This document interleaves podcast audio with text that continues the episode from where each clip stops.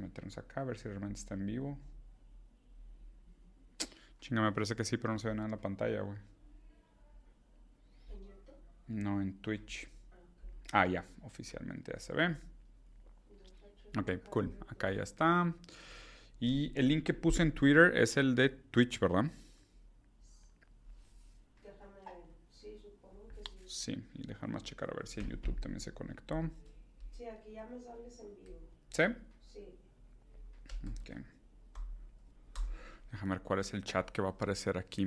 Puedes entrar a YouTube Studio nada más para ver si están prendidos. Ah, sí, el, el chatbox que va a aparecer es el de Twitch, seguramente. Digo, el horario está. El horario está medio raro. Pero bueno, paciencia. Buenas tardes. Buenas tardes. ¿Cómo están? Ahora sí, listos, ya todos conectados. Ya veo el chat. Ya veo gente en vivo. Con esto me es más que suficiente para iniciar esta cosa que le llamamos el live review de noticias. Buenos días, capital humano, mi querido, hermoso, sensual, pero no por eso no desechable capital humano. De hecho, el hecho de que los traten como lindos, hermosos y les hablen bonito es nada más que una manera instrumental de usar esos vínculos afectivos que no deberías de tener con tu jefe para extraer la mayor cantidad de plusvalía de tu fuerza de trabajo querido, hermoso y sensual capital humano, eres desechable porque se, se, se, aprovechan de ti y en el momento en que ya no eres útil para la empresa, te cambian por un capital humano nuevo, más joven, eh, de, un, de, un, modelo más reciente, este, que esté dispuesto a trabajar por menos que tú y nada. Es más, les voy a decir por qué no deberían de aceptar pizza los viernes. Y esto va a ser un consejo que seguramente a mucha gente le va a caer como una patada en los testículos o en los ovarios. Eh, pero no deberían de aceptar pizza los viernes y realmente hay tres motivos por el cual no deberías aceptar pizza los viernes. Primero, tus jefes te dan pizza los viernes o sustituye pizza por taquitos o, sabes, una botanita o incluso una carne asada o unas chelas, lo que sea. Tu jefe normalmente te hace eso como premio porque Así, no lo tiene que agregar a tu salario, porque realmente te está dando un tipo de beneficio, pero es un beneficio no contable, ¿no?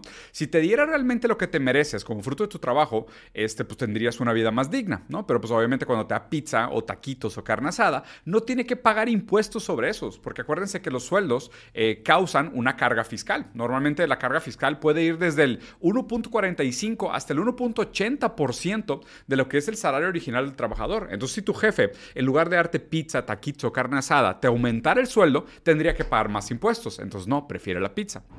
El segundo motivo por el cual no deberías de aceptar pizza o taquitos o carne asada los viernes es que, digo, específicamente la pizza es un carbohidrato vacío, amigos. Es más que nada azúcar que tu cuerpo no puede procesar. Literalmente te apendeja te hace más lento, te hace más tonto y claro, te hace más manipulable y más maleable como buen capital humano que eres. Aparte que te hace eh, perder salud, comprometer tu bienestar. Entonces tengan cuidado, ¿no? Es el segundo motivo por el cual no deberían de aceptar pizza los viernes. Y el tercer motivo es que la pizza tradicionalmente es un alimento que tú consumes con tus compas, con tus amigos y amigas, cuando estás en momentos cool, de, de distracción, de bienestar, no en el trabajo. De hecho, tu jefe que te quiere caer bien y quiere pensar que la relación entre los dos es cool, pues te da pizza para que piensas de que, ah, aquí son mis compas. No, güey. Estás metido en una lucha de clases entre los proletarios y los capitalistas, entre los que son dueños de los medios de producción y los que tienen que vender su fuerza de trabajo para producir. No, el que te da pizza los viernes en el trabajo no es tu compa, es tu enemigo de clases, ¿ok? Pero bueno, como ya se acerca el viernes y bueno, no es martes apenas, pero tranquilos, ya para que estén preparados, de aquí al viernes tienen más que suficiente tiempo para escuchar esto y prepararse ideológicamente para cuando te digan, ¿quieres pizza el viernes? Dices, ¿sabes qué? Preferiría no hacerlo. Mejor dame el aumento que me debes, hijo de tu pinche madre. ¿Qué, ¿Qué, opinan de eso? Eh? Mucho mejor, mucho más saludable. Así no mezclas peras con manzanas. Tu jefe no es tu compa. La pizza no te va a caer bien. No es un alimento saludable. Y tercero, debería de pagar impuestos y carga tributaria sobre los aumentos y debería de registrarse el fruto de su trabajo y quedar marcado que tú mereces un aumento y un salario más digno. Así que de nada, la próxima que les ofrezcan pizzas, digan, me dijo Diego Rusarín que te la metieras doblada de regreso a la cartera. Básicamente, es, ese iba a ser el comentario original. Pero bueno. Vamos a ver qué está pasando con el mundo. Hay una serie de noticias bastante interesantes y vamos a empezar, sí, con África, que me parece un lugar sumamente importante donde nosotros hemos recibido, la verdad es que históricamente, muchísima propaganda sobre la situación de África. Hemos naturalizado su situación contextual histórica, diciendo que eh, África es un continente que tiene un retraso gigantesco en el progreso, culpando de manera meritocrática, equivocadamente a las personas o algunas condiciones específicas, sin entender el contexto macro, el contexto histórico de por qué África es un continente que ha tenido tanto sufrimiento. Pero claro, esto no es natural. Y lo, lo, que significa que no es natural es que puede ser diferente. Y de hecho nosotros deberíamos de pelear por la dignidad de los africanos con la misma furia y con la misma intención por la que luchamos por la dignidad de nuestros hermanos y nuestros vecinos y la gente que podemos ver. No porque África nos quede lejos debería ser menos importante. Y justo ahorita en este momento histórico, que muchos países africanos están pasando por un proceso de descolonización, es importante que estemos conscientes de qué está sucediendo y qué, qué lado de esta noticia es el que tenemos que apoyar, porque obviamente los medios nos van a presentar, como, como sus dueños les mandan, una versión de la historia a la cual nosotros nos tenemos que resistir a través del pensamiento crítico. Entonces vean este discurso que se dio. Eh, por parte del gobierno de Burkina Faso, hablando sobre las condiciones actuales de lo que está sucediendo en África. Escuchen esto conmigo. Miren. Mali, Niger, and Burkina Faso are dealing with a war that was imposed upon them by imperialism under the pretext of terrorists. Para variar, ¿no? Mali, Níger y Burkina Faso están metidas en un problema que es como una guerra que se impone sobre ellos desde el lado imperialista del mundo bajo el pretexto de que son terroristas los que se están combatiendo. Y esta es la, vieja historia del imperio anglo, ¿no? Tanto Estados Unidos como Inglaterra han hecho esto históricamente N veces, N veces, que es, ah, tu país tiene terroristas, déjame meter, invadirme y robarme todo tu oro. Que diga, llevarte democracia y reconstruir el bienestar de la civilización. Entonces ellos están muy conscientes y es importante que nosotros también tengamos esa conciencia y no nos traguemos esas noticias de que, ah, hay terroristas en África, por eso es la intervención. Francia tiene muy buenas intenciones con los africanos. No, no tiene buenas intenciones. No es cierto, es mentira, te están engañando. Lo único que quieren es robarte los recursos. Recuerden eso. And they, they, these are sowing terror and destruction. Wars for terrorism, which are maliciously fabricated and maintained, injected against us, especially in Mali, Burkina Faso, and Niger. The real reason is really about the resources that are underground in the Sahel. This zone is unparalleled in the world in terms of wealth underground. Let's talk about mineral resources. Africa has 30% of the worldwide mineral reserves, 40% of gold reserves, 33% of diamond reserve, 80% of coltan reserve used for telephones, 60% of cobalt reserves for batteries, 55% of uranium reserves. ¿De qué se trata realmente la guerra constante, el abuso constante, el imperialismo constante, las mentiras constantes sobre terroristas en África y, en, y, las intervenciones por parte del imperio anglo en nombre de la democracia y la libertad contra el pue pobre pueblo africano? ¿De qué se trata? Recursos naturales y riqueza. El resumen que nos acaba de dar es contundente. África tiene 30% de las reservas mundiales de minerales, 40% de las reservas de oro del mundo están en África, 33% de las reservas de diamantes del mundo están en África, 80% de las reservas de coltán que se usan para hacer celulares están en África, 60% de las reservas del mundo de cobalto que se usan para hacer las baterías que tanto usamos hoy en día están en África y 55% de las reservas de urano. ¿Les suena? O sea, imagínense, quítense un segundo el hecho de que estamos hablando de África, ¿ok? Y piensen, les digo, existe un continente del mundo que tiene todos estos minerales que se usan tanto hoy en día y son tan fundamentales para nuestro modo de existencia. ¿Les podría caber en la cabeza, aunque sea por un segundo, que estamos hablando del continente más pobre, más desolado y más retrasado en el desarrollo de toda la humanidad? No, ¿verdad? No tiene ningún sentido. ¿Y por qué se da? O sea, ¿por qué se da este abismal y descomunal eh, gap de diferencia entre el bienestar que se goza entre las sociedades que usan estos minerales versus las sociedades que tienen estos minerales? Y aquí hay un problema fundamental que es la apropiación originaria, ¿no? que es realmente si, si viviéramos tal cual en un mundo que respeta la soberanía de los países y les da el debido lugar para que protejan sus recursos y desarrollen sus materias primas y compitan en un mercado obviamente eh, controlado y calculado sobre, sobre diferentes cosas que necesitan diferentes naciones, pues África estaría en otro lugar completamente, pero no, el imperio anglo, no dispuesto a pagar el costo que implica todos estos recursos que son tan importantes para el funcionamiento de nuestra sociedad moderna, prefiere mentir, matar, destruir, hacer intervenciones y golpes de Estado, con tal de quedarse con esta mano de obra y esta materia prima sumamente barata. Por eso siempre que puedo les recuerdo la importancia de la lucha que se está dando en África, porque la lucha que se está dando en África no es aislada, es la lucha que todos deberíamos de estar buscando hacer. Este problema de la apropiación de recursos no es exclusiva de ellos, sino que también es nuestra. Y si no me creen que esta lucha también es nuestra, vean el caso muy cercano de México. Vamos a ver este video de Santiago hablando un poquito y recordándonos un poquito este, por qué Estados Unidos es tan rico y por qué México es tan pobre partiendo de lugares tan cercanos y geografías relativamente similares y, y pues con historias de desarrollo, digo, recordando que, que México tiene una historia de desarrollo eh, en las sociedades prehispánicas brutal, o sea, la, la, civilización maya inventó el cero, los aztecas avanzaron en, en conocimiento de los astros de maneras que pocas civilizaciones lograron avanzar, eran civilizaciones muy, muy avanzadas, ¿no? Para cuando empezó el desarrollo. ¿Y por qué de repente hubo este disparo descomunal en desarrollo de un país contra el otro? Y vean esto, ¿dónde está realmente la diferencia de la riqueza que tiene México con Estados Unidos? Y por si se les había olvidado. Tampoco se queja del oro negro, entre comillas, que les quitó Estados Unidos al despojar a México de Texas. ¿Por qué? Porque en 1901, apenas 52 años después de que el actual coloso del norte le arrebatara a México el territorio que hoy conforma el estado de Texas, de un pozo en Spindle Top Hill empezó a emanar crudo y desató una fiebre especuladora y de negocio similar a la del oro en California. El hallazgo del ansiado oro negro supuso una auténtica revolución para Estados Unidos y marcó el nacimiento de las transnacionales Exxon y Texaco, las dos compañías petroleras más grandes del mundo. Es decir, que gracias a Joel Roberts Poinsett, México perdió más de la mitad de su territorio, México tiene una élite hispanófoba y negro legendaria y pro-yanqui absolutamente, y además México perdió la gran oportunidad de convertirse en una superpotencia mundial gracias a la explotación de oro y de petróleo. En California lo primero y en Texas lo segundo.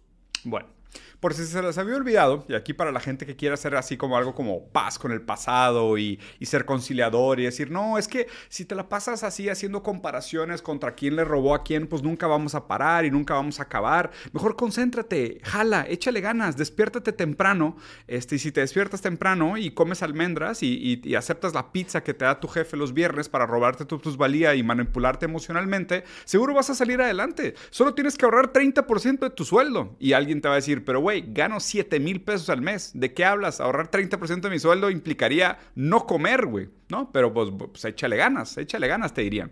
Cuando la verdad es que si México no hubiera perdido el territorio de California, donde viene la fiebre del oro, y el territorio de Texas, de donde viene la fiebre del oro negro, la situación sería muy, muy distinta. Este robo de territorios que se ha dado históricamente es el robo fundamental con el cual se, que se solidifica el capitalismo como modelo económico. O sea, ellos, los capitalistas, los, los, economistas neoliberales, te hablan de la importancia del, del, del, ahorro y del trabajo duro, ¿no? Tú ahorra y trabaja duro y con eso vas a salir adelante. Pero lo que no te dicen es que los verdaderos imperios capitalistas, los verdaderos países poderosos del capitalismo, se construyeron a base de no ahorro y trabajo duro, sino de guerra, intervención y robo. Para ti, para ti, individuo neoliberal que come pizza los viernes y se deja manipular ideológicamente y obtiene su información de memes, ahorro y trabaja duro. Para ellos, los dueños verdaderos del capital, terrorismo, intervención y guerra. ¿Cómo ven? Así, así la congruencia de las cosas. Por eso es importante pensar en estos eventos, eh, lo que está pasando ahorita en Mali, Níger y Burkina Faso, como no algo que está desconectado de nuestra realidad, sino que su realidad refleja en algún sentido fundamental lo mismo que nos sucedió a nosotros. Y la pelea que están teniendo ellos es una pelea que refleja también nuestros dolores históricos. Y que nosotros deberíamos de tener la conciencia de que si Estados Unidos no nos hubiera quitado esas, esas, esos territorios tan importantes, y aparte fíjense cómo fueron territorios sumamente estratégicos. O sea, no, no roban, a ver, Estados Unidos no hace intervenciones militares humanitarias en Haití, ¿no? Digo, ahorita no, ¿no? Porque no les conviene. La hacen en los lugares donde está algo que necesitan inmediatamente. ¿no? O sea, no hay, no hay una preocupación inmediata por un país que no tenga grandes recursos minerales. Ahí no hay intervención humanitaria. La intervención humanitaria está en aquellos países donde hay recursos minerales y, materiales y, estrategias geopolíticas que sean realmente importantes para la perpetuación del imperio como se, como se constituye. ¿No? Entonces, no, no, hay, no hay realmente una gran ruptura de estas dos cosas. ¿no? Solo se los digo porque es importante, porque cuando constantemente te dicen que lo que deberías de hacer es nada más esforzarte más, levantarte más temprano, eh, sabes, ser un buen ciudadano, cumplir con las reglas, se les olvida mucho la historia.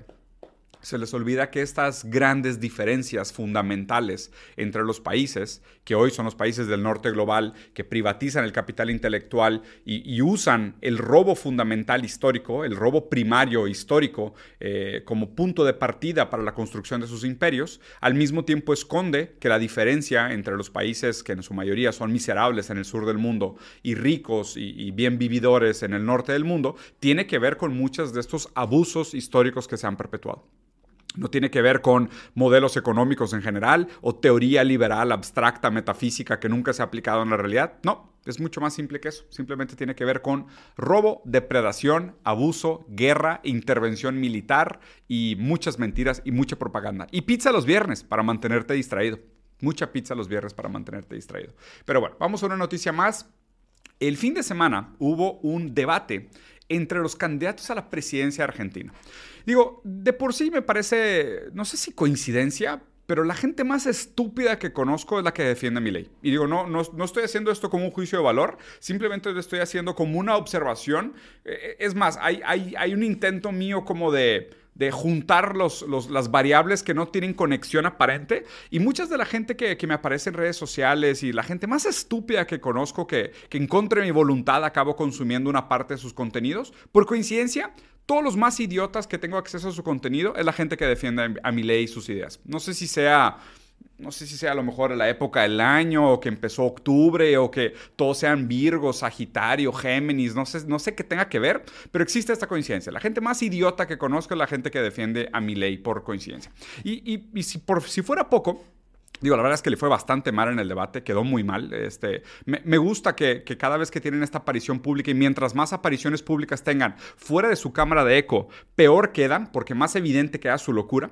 Eh, tuvo una intervención en específico que me parece interesante nombrarla, ¿no? Vean, vean conmigo este pedacito de la charla entre Milei y la otra candidata, eh, Bregman. Vean esto. Doctora Breckman, le hago una pregunta. Mire, el comunismo donde se aplicó fue un fracaso en lo económico, en lo social y en lo cultural y además mató a 150 millones de seres humanos. ¿Me quiere decir por qué lo quiere aplicar acá?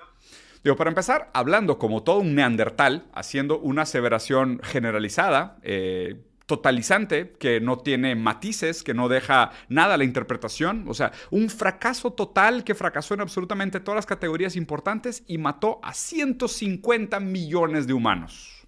¿Qué opina, doctora?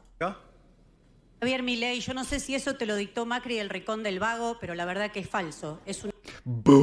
Así suelta el micrófono. ¿eh? Digo, obviamente es mentira. Obviamente es mentira. Este es el dato favorito de los niños ratas subnormales que obtienen de nuevo su información de memes de WhatsApp. y Son como las tías de nuestra generación que están sumamente mal informados. Este número, digo, para empezar, Milei le sumó 50 millones, no sé por qué. Yo creo que ese día, digo, la verdad es que el número es inventado, ¿eh? Entonces, digo, el número inventado original, inventado original, si existe tal cosa, el número inventado original son 100 millones de víctimas del comunismo, ¿ok? Para la gente que no sepa, este dato, inventado, inventado, está sacado de un libro que se llama El Libro Negro del Comunismo, del cual incluso los escritores del propio libro se retractaron. Los güeyes que escribieron el libro, el libro negro del comunismo, se retractaron diciendo que era mentira.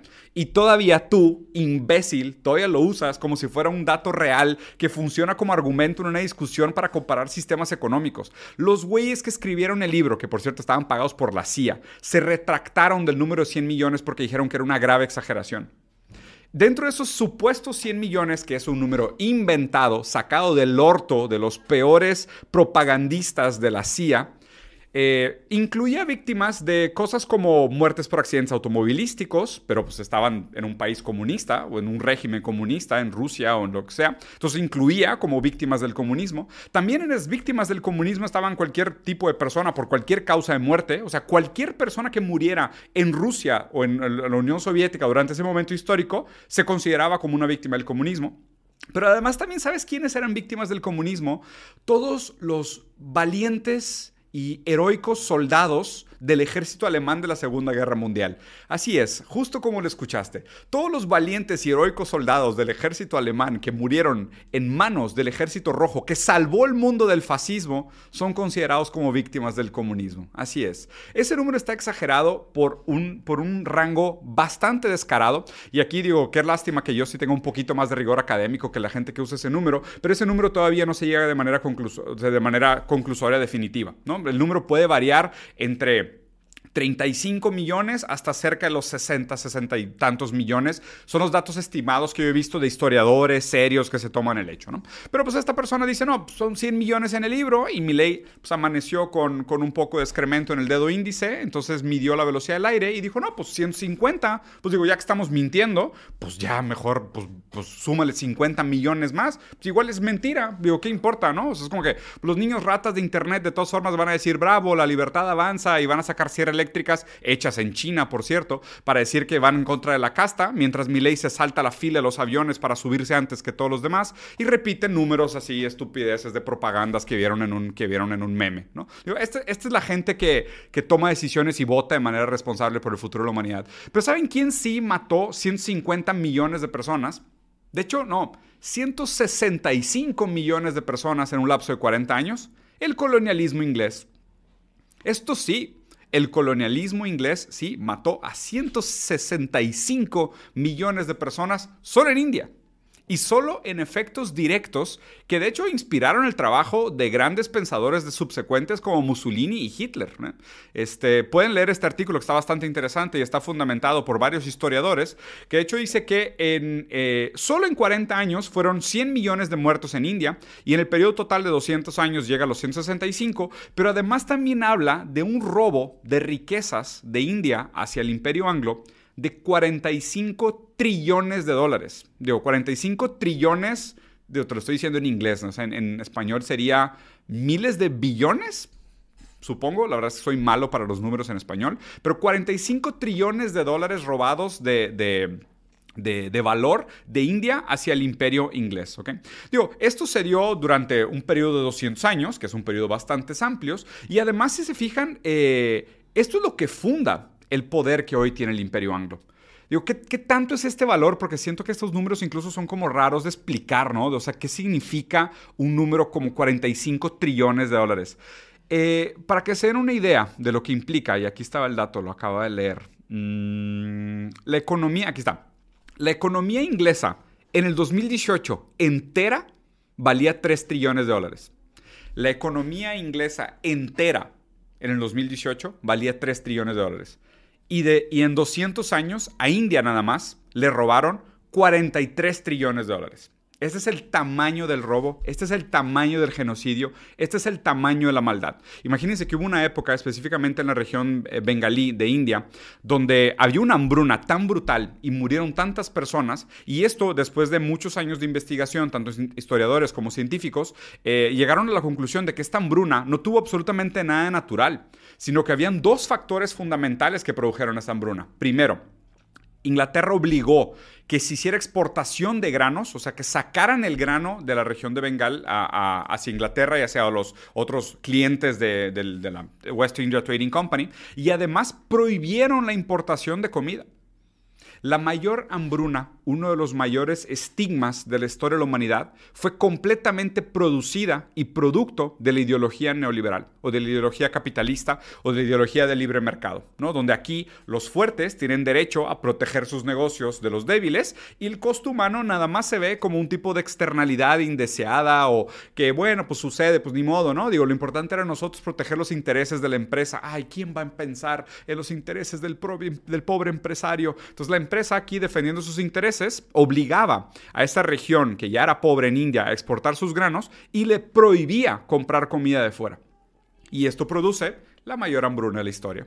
Entonces, no memero de internet con bandera ANCAP que eres una serpiente que sueña con ser pisada con una deliciosa bota. No fueron 100 millones de víctimas del comunismo, pero sí fueron, solo en India, en 40 años, 165 millones de víctimas del imperialismo anglo-capitalista inglés. Eso sí es verdad para que vean, la gran diferencia.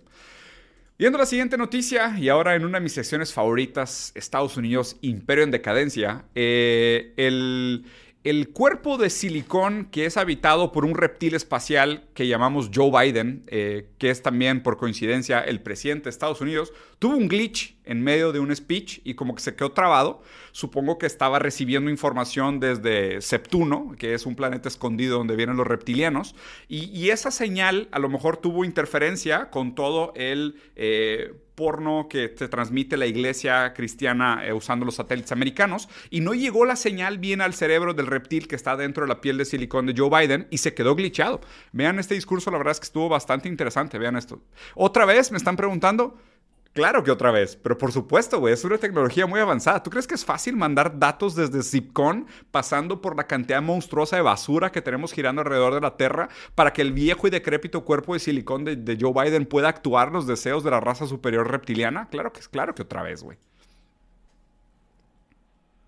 I hope this experience for the speaker has been one of a personal revelation.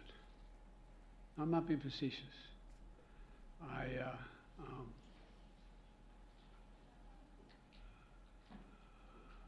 anyway,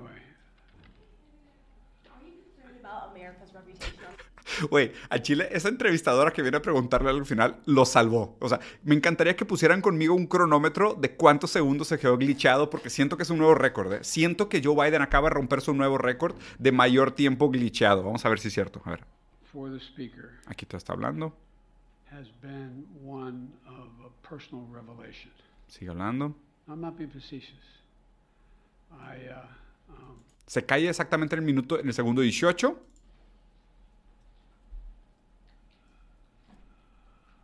anyway, Are you concerned about America's reputation on the world stage? O sea, fueron casi 10 segundos glitchado. Y lo salvó la entrevistadora que le preguntó algo random.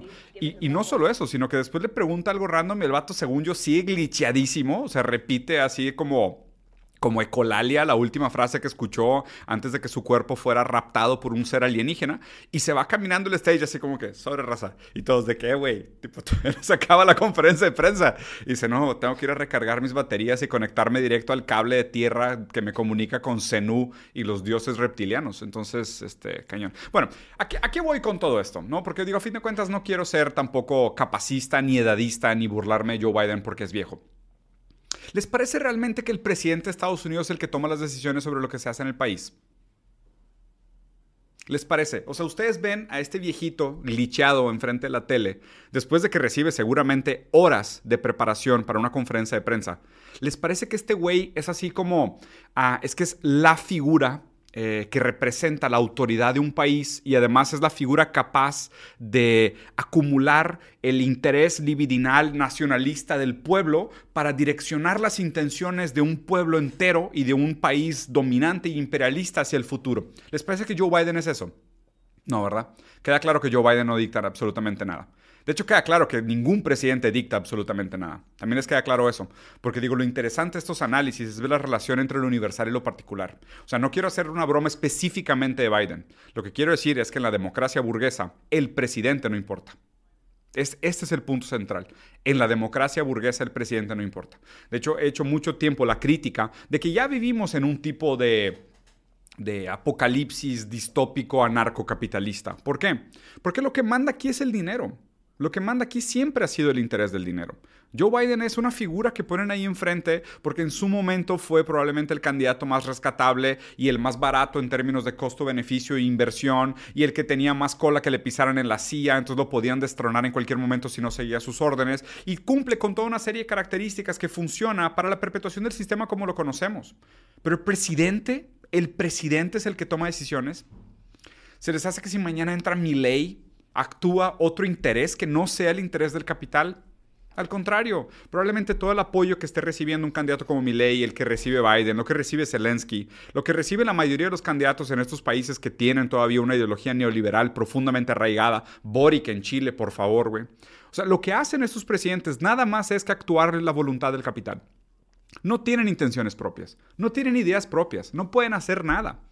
A lo mejor son populistas y atractivos y hablan bien en público en un momento determinado para poder recaudarle el, interés y las intenciones del pueblo y de la gente y los dolores sociales en los que vivimos todos. Pero en el momento que llegan al poder realmente, seguramente reciben una visita de unos señores con unos maletines que les dicen, a ver, imbécil, aquí te va cómo va a funcionar. Esto es lo que te vamos a decir todos los días y esto es lo que tú vas a hacer todos los días. Y, y listo. Y en el momento que dejes de hacerlo, te quitamos y damos un golpe de Estado o te desaparecemos y tan tan.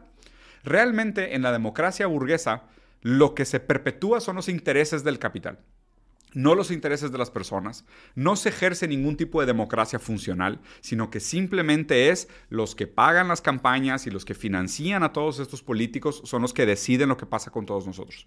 En la democracia burguesa no hay democracia, nada más hay una perpetuación de los intereses del dinero y la perpetuación del capital como un fin en sí mismo. Pero en otras noticias, que ahora con un poquito más de esperanza, la semana pasada me invitaron eh, a la Embajada de China en México para celebrar el 74 aniversario de la nueva República China. Entonces aquí les voy a leer este texto de una persona que tengo el orgullo y el honor de considerar como uno de mis maestros, Elías Rabur. Y de hecho, eh, la ¿me pasas el libro rojo que está en mi mochila?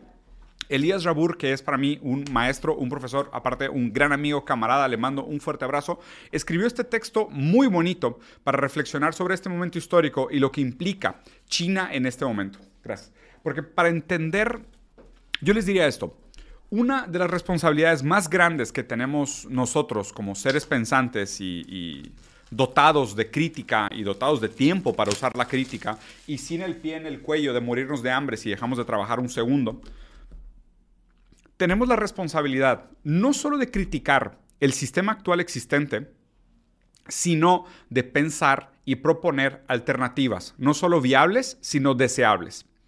Y en este segundo punto es donde yo me marco como un parteaguas contra muchos otros que son simplemente críticos del capital. Aunque claro, el capitalismo es necesario como etapa humana para desarrollar las fuerzas productivas y demás, superó el feudalismo, que supongo que es peor que el capitalismo en algunas cosas, aunque es cierto que hoy trabajamos más que los peones feudales y tenemos menos vacaciones, pero bueno, seguramente pues, el recibir pizza por dron es una gran ventaja que valió la pena. I guess.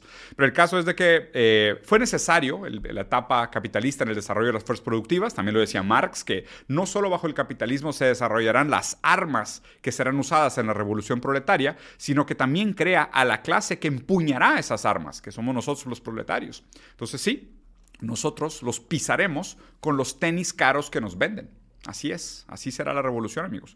Pero lo importante para nosotros es crear alternativas deseables y viables para un futuro próspero.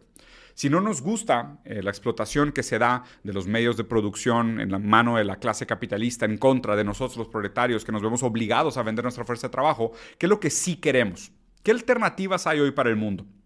Y la gente diría, no, pues la socialdemocracia de Noruega es un excelente modelo. Sí, güey, pero Noruega es del tamaño de la ciudad donde vives y tiene recursos y materia prima y tiene años acumulando capital intelectual y, participando de la Unión Europea, gozando los beneficios del neocolonialismo. No es escalable, o sea, depende de todo un sur global del cual aprovecharse para poder tener esa calidad de vida. Entonces, no, los modelos del norte, sobre todo los nórdicos, podrán sonar muy bonito en abstracto, pero no son replicables para nosotros países del sur. Nosotros necesitamos un tipo de insubordinación fundante. Nosotros necesitamos desarrollar nuestras fuerzas productivas de tal forma que a la larga ganemos suficiente competitividad para defender nuestra propia soberanía. Ese es el detalle fundamental. ¿Y quién ha hecho eso históricamente? China. China es hoy el mejor ejemplo de cómo un país puede usar su insubordinación fundante, desarrollar sus fuerzas productivas y tener un plan a largo plazo para establecerse como un país soberano y ahora, eventualmente, un imperio civilizatorio. Esperemos que sea muy diferente a los imperios depredadores que nos han tocado hasta este momento histórico y todo indica, como ha funcionado China hasta el momento, que, que realmente no sea un imperio civilizatorio, sino que es un imperio ejemplar.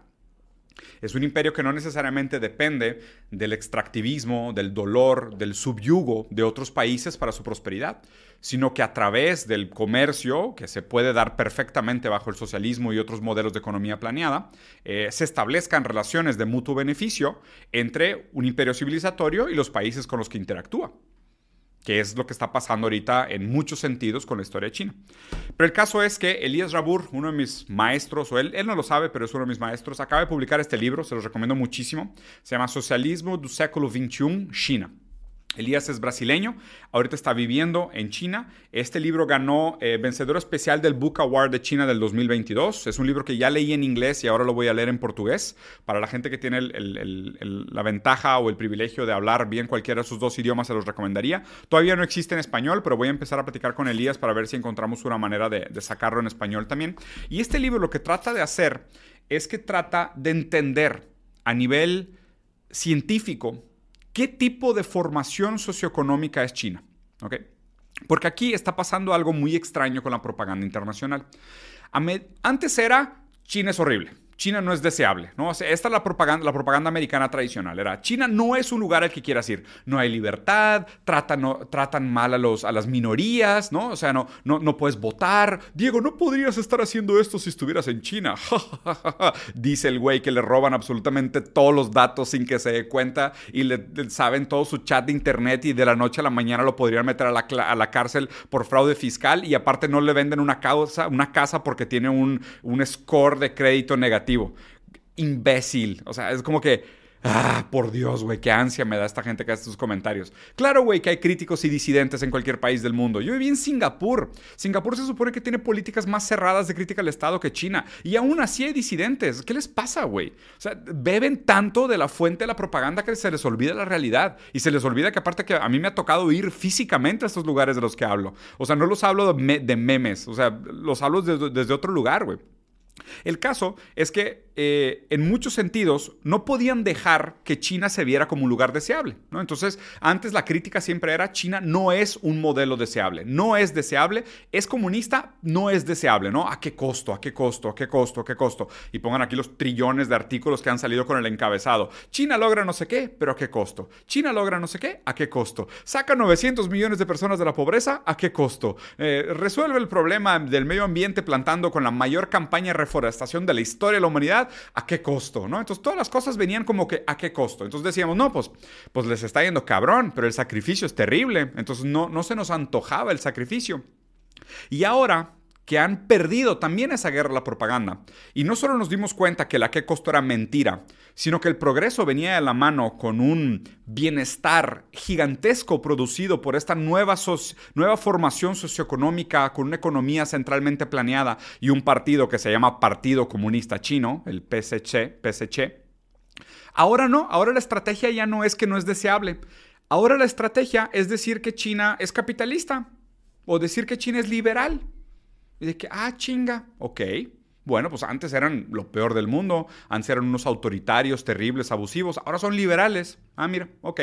Bueno, pues va, China es liberal. Oye, pues fíjate que yo quiero ese tipo de economía liberal en mi país. No, no, no, no, no, son comunistas. No, no, no se puede porque no hay libertad. De que, ay, pues, pues no, que la, no que la economía de China era liberal. Sí, sí, sí, pero no la podemos poner aquí porque hay que sacrificar libertades y pues eso no es liberal. Ah, espérame, otra vez. Este, China es un éxito, ¿verdad?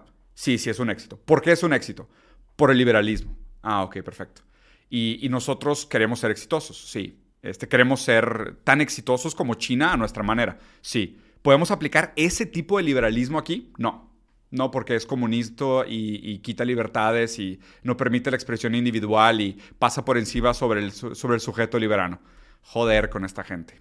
Joder con esta gente. O me aceptan por qué. ¿Cuáles son estas características fundamentales distintas por las cuales la economía china sí prospera? ¿O nos dan la razón de que tenemos que aplicarla o tenemos que aprender de ella para el resto del mundo? Una de las dos, ¿no? O sea, porque las dos, pues simplemente no funciona como, como regla. Entonces les voy a leer este hilito corto que escribió Elías, porque aparte Elías es para mí hoy el experto en materia de China. Y sinceramente, hay mucha gente que habla del tema sin la profundidad del conocimiento. Y si van a escuchar a alguien hablar sobre este tema y realmente les interesa, porque aparte estoy de acuerdo que es algo que todos deberíamos de entender, qué está pasando, qué es este fenómeno histórico que está sucediendo en China y por qué nosotros, sobre todo países del sur global, en vías de desarrollo, víctimas de, un- de una explotación colonial durante siglos, ¿por qué tenemos que voltear a ver a China para alternativas? No solo como un partner comercial, sino como un modelo de insubordinación subordinación fundante. Si quieren entender de esto, la persona que tienen que seguir es Elías Rabur. Hágame favor, es un gran tipo y aunque hable portugués, créanme que es sumamente entendible. Vean este hilito. Dice, te los voy a, voy a tratar de hacer la traducción simultánea, a ver si no la cago demasiado, pero iba. Dice, 74 años de la nueva China, nacida de la mayor revolución social de todos los tiempos, liderada por un partido comunista fundado apenas 28 años antes. La revolución china no apenas cambió la correlación de las fuerzas en el mundo de aquella época. Hoy, esta revolución pauta al mundo y a su futuro. Un gigantesco experimento social transformó al país más pobre del mundo en 1949 en la segunda economía mundial. Acabó con el hambre y la miseria de un país de 1.400 millones de habitantes. Heredera de una cultura, historia, filosofía e instituciones nacidas aún antes de Cristo. La revolución china en su formato actual. La nueva economía de la planeación social-led government o simplemente socialismo con características chinas. Todavía demanda un avance en las ciencias sociales y en el marxismo académico, para el cual el pensamiento social occidental no está preparado. Existe un desafío científico frente de lo que nosotros como generación de intelectuales, como chinos liberados, eh, perdón, existe un desafío científico frente a nosotros que no, es que generación, ah, que la generación de intelectuales chinos liderados por Deng Deng Xiaoping enfrentó y venció. No siguieron recetas. Ellos no siguieron recetas ya prehechas. Deng Xiaoping, héroe de la, de la larga marcha, emprendió valientemente su propia marcha en el sentido de la observación de la historia china. Eh, déjame ver si me hace que aquí ya no está. Ah, bueno, aquí está interesante. Observando la historia china, parece que en este espacio hay reinvención del socialismo frente a las instituciones del mercado. Hoy esta experiencia camina para una fusión entre el planeamiento del mercado, la microeconomía y la macroeconomía en un sentido concreto y abstracto. Existen, existen, opciones. La liberal, que separa el mundo en democracias y dictaduras, heterodoxas y marxismo académico, y su pobreza, que en círculos buscan respuestas en relaciones entre el Estado, mercado e instituciones.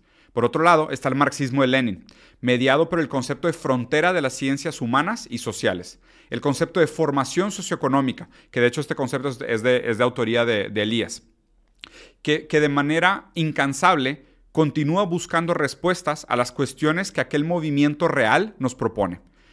Es una forma difícil de enfrentar lo nuevo, pero es una forma muy interesante de enfrentar lo nuevo.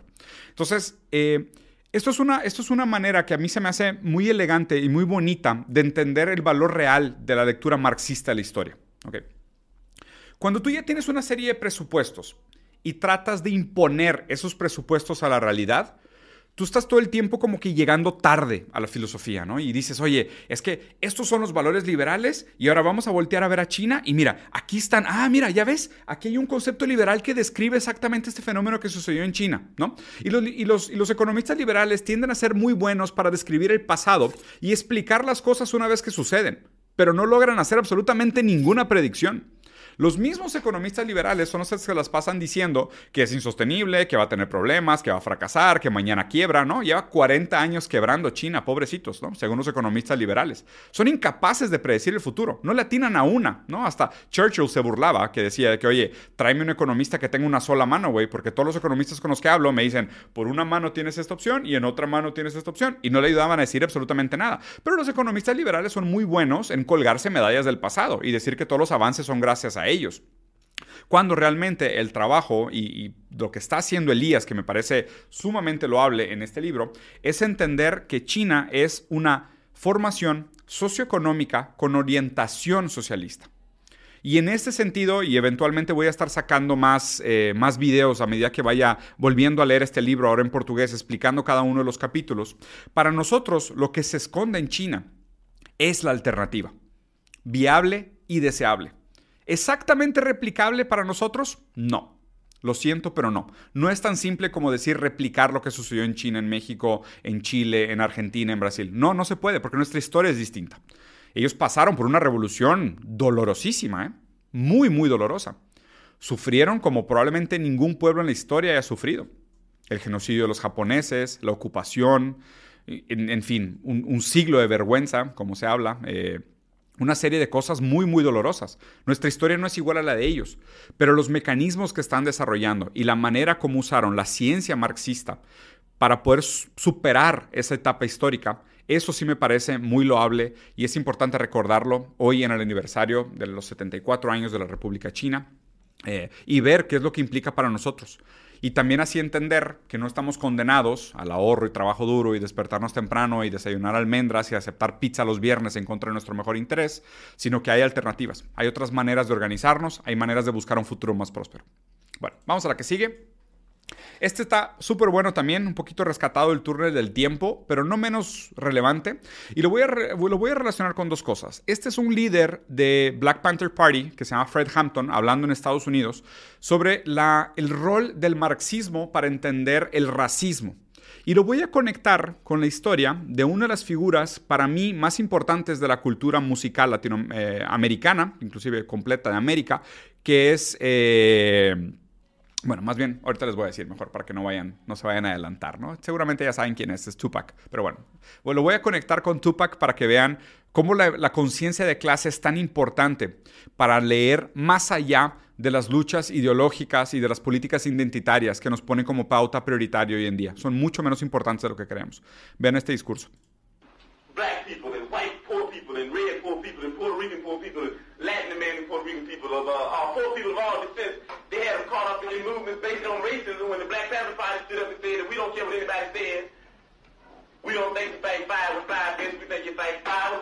We're going to fight racism, not racism, but we're going to fight with solidarity.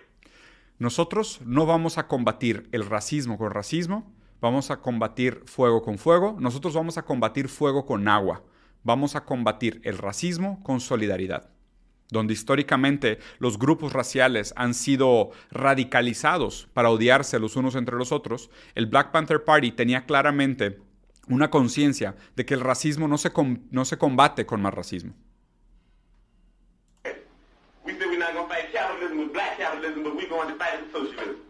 We stood up and said we're not going to fight reactionary pigs and reactionary states attorneys like this and reactionary states attorneys like Hanrahan with any other reactions on our part.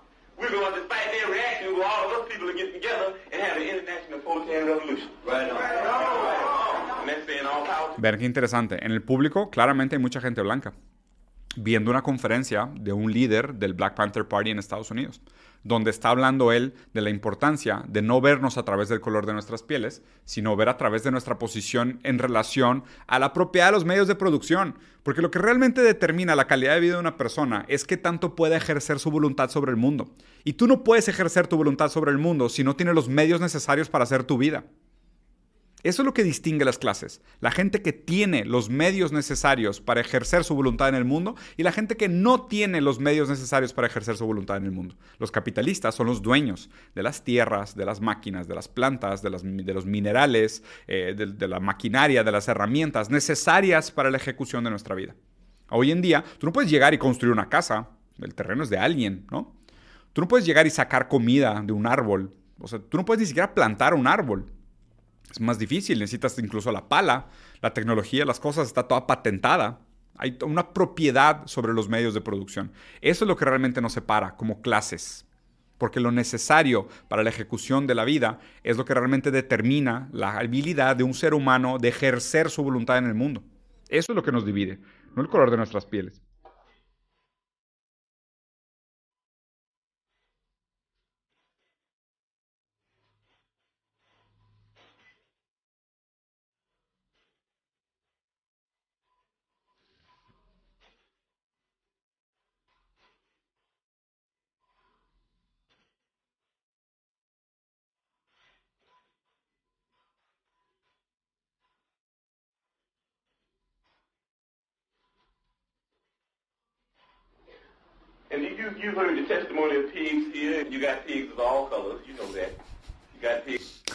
Dice, nos tienen muy distraídos a los blancos que odian a los negros, a los negros que odian a los latinos, a los latinos que odian a los indios y así por delante. Pero los cerdos no tienen color. Obviamente aquí yo creo que supuestamente se está refiriendo seguramente a la policía. Dice, hay cerdos de todos los colores es muy clara la distinción entre los oprimidos y los opresores, entre los que son dueños de los medios de producción y los que tienen que vender su fuerza laboral para sobrevivir. es claro lo que es la conciencia de clase. Pero Estados Unidos históricamente no ha tenido una muy buena relación, sobre todo con gente de color que tiene conciencia de clase. Les ha ido bastante mal. ¿Quieren ver un ejemplo de una persona que le fue bastante mal? Por si no sabían, Tupac nació y su familia era parte de Black Panthers. De hecho, él mismo fue parte de la Liga de los Comunistas Jóvenes y habló abiertamente de su relación con los jóvenes comunistas, de su relación con los Black Panthers y de su intención de transformar todo su poder mediático para restablecer un tipo de lucha de clases. Vean esto. Panther Party.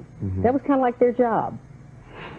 Yeah, it was my mother was a, was in the Black Panther Party. She was like at a high position, which was like unheard of because of course there was sexism even in the Panthers. Mm-hmm. So, and my stepfather at the time, Matul Shakur, he was also like a well-known like revolutionary. True, all my all of my roots to the struggle are real deep. Mm-hmm. And then my godfather Geronimo Pratt, you know, he was like had a, a top official rank position with the Panthers on the West Coast. Right, and we just mentioned he's, of course, serving a life sentence right now. Your mom was carrying you when she went to jail the first time. Uh, that's a very interesting story in itself. What happened to her? Why was she in jail? Because, like, you know, there's racism. So when the Panthers hit, the government panicked, and they had a thing called a COINTELPRO, and they felt like the Panthers were detrimental to American society, so they raided every Panthers house, especially the ones who they felt like could do the most damage as an orator. So my mother was nine months pregnant, you know, seven months pregnant. They put a match to the door and said, fire, fire. And, you know, it's like five in the morning, so my mother opened the door and they just burst in, put a shotgun to her pregnant belly, and put a gun to her head and said, don't move, is you're under arrest. I think that my mother, like a lot of people, like a lot of them, like Fred Hampton, Mark Clark, uh, Harriet Tubman, they felt like they were laying tracks for the, the, the generation to come. My, I think my mother knew that freedom wouldn't come in her lifetime, just like I know that it won't come in mine. Hmm. But it's a matter of either we stay like this or somebody sacrifices. Digo, qué profético que termine el video hablando sobre los necesarios sacrificios para que eventualmente se den estos procesos revolucionarios de los cuales él quería participar junto con las Panteras Negras. ¿no? Una lástima la historia de Tupac, que después se contó de manera propagandística que murió asesinado en una balacera, en una pelea entre East Coast y West Coast. Pero hace poquito, en un libro recién publicado contando... eh, la verdad histórica del asesinato de Tupac Shakur, salió que todo fue, para sorpresa de absolutamente nadie que ha estado poniendo atención en la historia, planeado por el FBI. Porque históricamente, cuando un líder negro se empieza a poner muy vocal y mucha gente lo empieza a seguir y les empieza a decir a toda la comunidad que, a ver, dejemos los temas de racismo de lado y veamos los temas de clase, se vuelven muy, muy, muy peligrosos. Muy peligrosos. ¿Qué tan peligrosos? Lo suficiente para ser inmediatamente eliminados.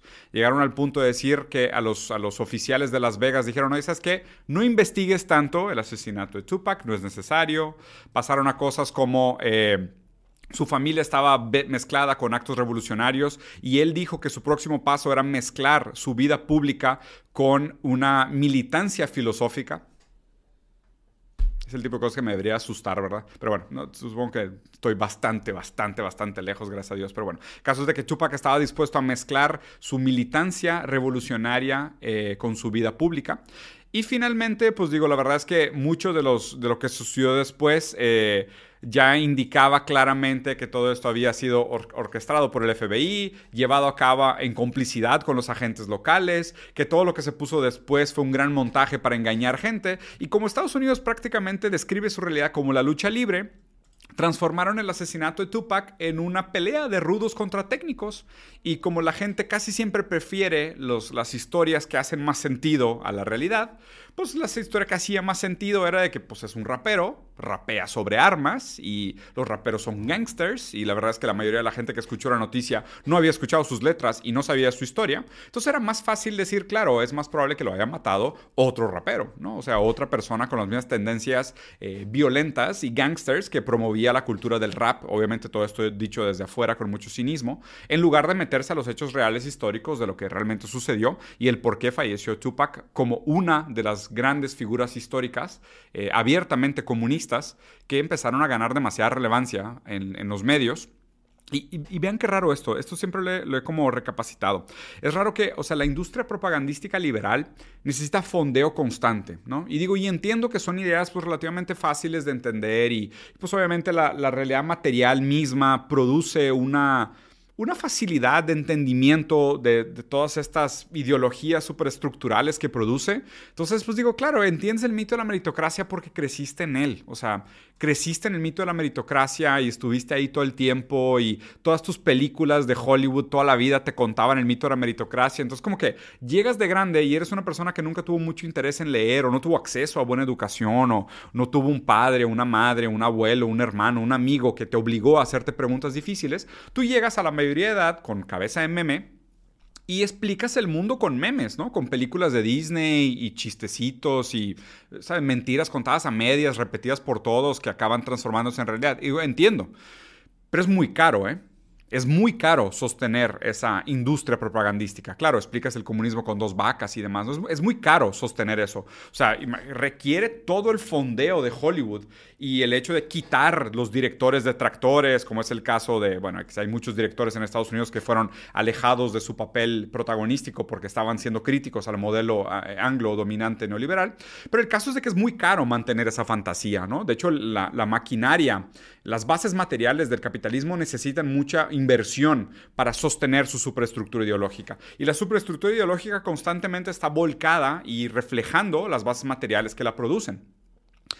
Cuando una persona como Tupac logra contra todas las variables, levantarse y ascender al interés público con ideas revolucionarias y una filosofía alineada con su forma de vida, ¿qué hacen? Lo desaparecen. Qué triste, ¿no? Da medio nudo en la garganta leer estas historias, no les voy a mentir. Bueno, Hablando un poquito más de la social espectáculo y de esta industria del entretenimiento y propagandística, un bromista de estos de YouTube, que, que- a mi entender debería ser cadena perpetua, eh, un bromista de estos YouTubes eh, fue a molestar a un pobre entregador de comida que estaba haciendo su jale en un mall. O háganme favor. Imagínate que trabajas para una de esas plataformas que son neoesclavismo de tipo Uber, Rappi, estas cosas, güey, que hay Da- DoorDash, la madre. Trabajas para uno de estos neoesclavistas que supuestamente te dan libertad financiera y económica y eres un microemprendedor, aunque estás más precarizado que un, que un no sé, güey, que un esclavo medieval. Eh, estás ahí haciendo tu jale, güey. Vas a recoger comida china para un obeso que no ha salido de su departamento en 30 días porque se la ha pasado viendo hentai. Estás ahí recogiendo la comida china y llega un bromista de YouTube a hacerte un chistecito. ¿Qué harían ustedes? Vean esto. Quit What's that? No. Llega a ser un my Get out of my business while I stop. Stop.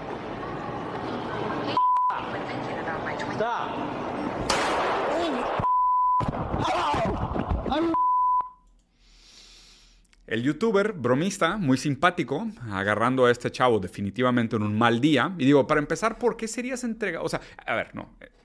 Retracto mi pregunta inmediatamente. Entiendo por, por qué en Estados Unidos un entregador de comida rápida necesita traer una pistola. Me, me queda clarísimo, ¿no? Como están las cosas en Estados Unidos hoy, entre el mar de Zombieland, que son los centros de las grandes ciudades, y, y los infiernos de fentanilo, que son los, los barrios periféricos, entiendo por qué un entregador de comida tendría que andar armado en Estados Unidos. Digo, aparte que puede comprar sus pistolas en el Walmart, eh, la necesita. O sea, no es así como una decisión estética, ¿no? Y, y por, por, por, por, no sé, por gajes del destino, se encontró la tapa con la olla, las dos mitades de la naranja, y este bromista de YouTube fue a ponerle el celular en la cara pensando, ay, güey, esto sí se va a hacer viral, esto me va a dar muchísimos views, va a estar buenísimo, vean esto, vean cómo me burlo de un pobre entregador, güey, que están pasando hambre mientras entrega comida china para un americano de 250 kilos que lleva 30 días viendo hentai. Vean este video, va a estar buenísimo. El caso es que como agarró un mal tipo en un mal día, el vato le dispara. Y digo, bueno, y aquí lo más interesante de todo esto, quiero que escuchen el desenlace del video porque me pareció brutal. Este, pues aquí, entonces, legalmente, ¿qué onda? O sea, es, es culpa del acosador que provocó, es un tipo de acoso y justificaría la defensa propia del otro que está como, oye, pues invadiendo mi espacio, lo que sea. O no, o sea, este tipo no tenía absolutamente ningún motivo, ninguna razón justificada para sacar un arma de fuego y dispararle a un güey que le está haciendo una broma, ¿no? Por más de mal gusto que sea la broma. Ven el final. It was 20 seconds from the moment Cook approached Coley before Coley pulled a gun and shot him. Coley's defense attorneys argued self defense, and since this happened, the social media world has really gotten behind Coley, saying Cook was harassing him, a, a complete stranger. Now, you heard Coley tell Cook to stop a few times, but then pulled that gun and shot one round, injuring the YouTuber. Coley was found not guilty of aggravated malicious encontraron al que disparó como no culpable de violencia, ¿ok? wounding and guilty of shooting into an occupied dwelling because this happened inside the mall. Pero sí lo encontraron culpable de disparar adentro de una propiedad privada.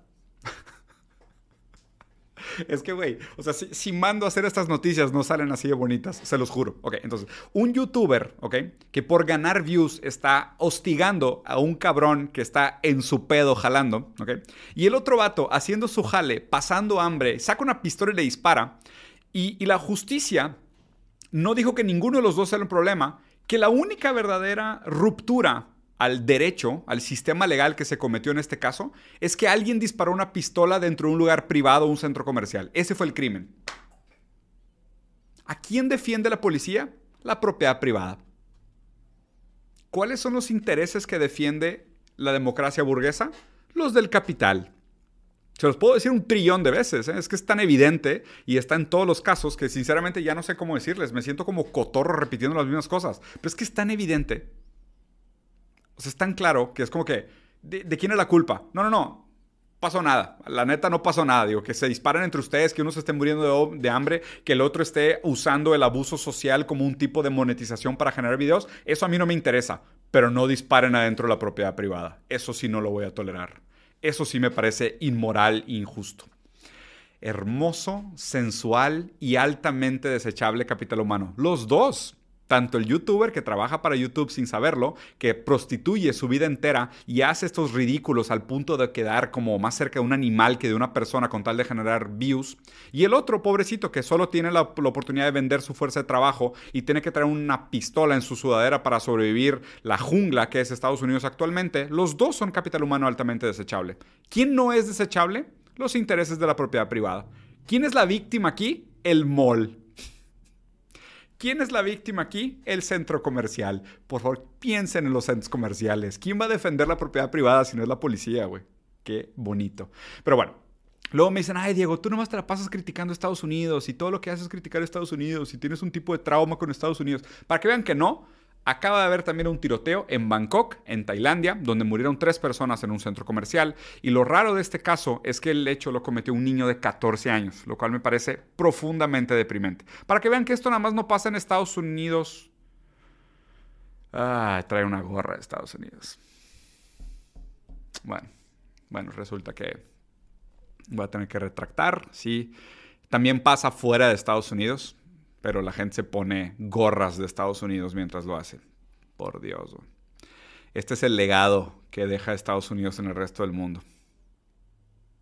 Chingados. Ya ven, por eso les digo, hay que pensar en alternativas viables y deseables. Alternativas deseables y viables.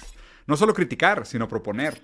Hay nuevas formaciones socioeconómicas con orientaciones socialistas de las cuales podemos aprender para tener alternativas viables y deseables al modelo actual al que tenemos. Pero para eso hay que quitarnos toda la basura ideológica que tenemos frente a los ojos y tratar de ver un poquito más por detrás cómo suceden las cosas y qué más se está formando. Muy bien. A este niño de 14 años de edad en Vietnam, con la bandera de Estados Unidos en una gorra y con una cara de incel perdido, que seguramente sería el mismo güey que votaría por mi ley, eh, no seas él, de compas, ¿no? De compa, no, no seas este güey, no seas este güey. Mejor vamos a leer, vamos a platicar, vamos a querernos, vamos a tratarnos con dignidad, vamos a tener conciencia de clase, vamos a ver más allá de todas estas interseccionalidades que nos acaban dividiendo de manera política identitaria y reencontrarnos como aquellas personas que simplemente quieren tener la capacidad de producir en el mundo una sociedad funcional, útil y próspera en la cual nos daría mucho orgullo y placer dejar a nuestros hijos. ¿Cómo ven? ¿Les suena?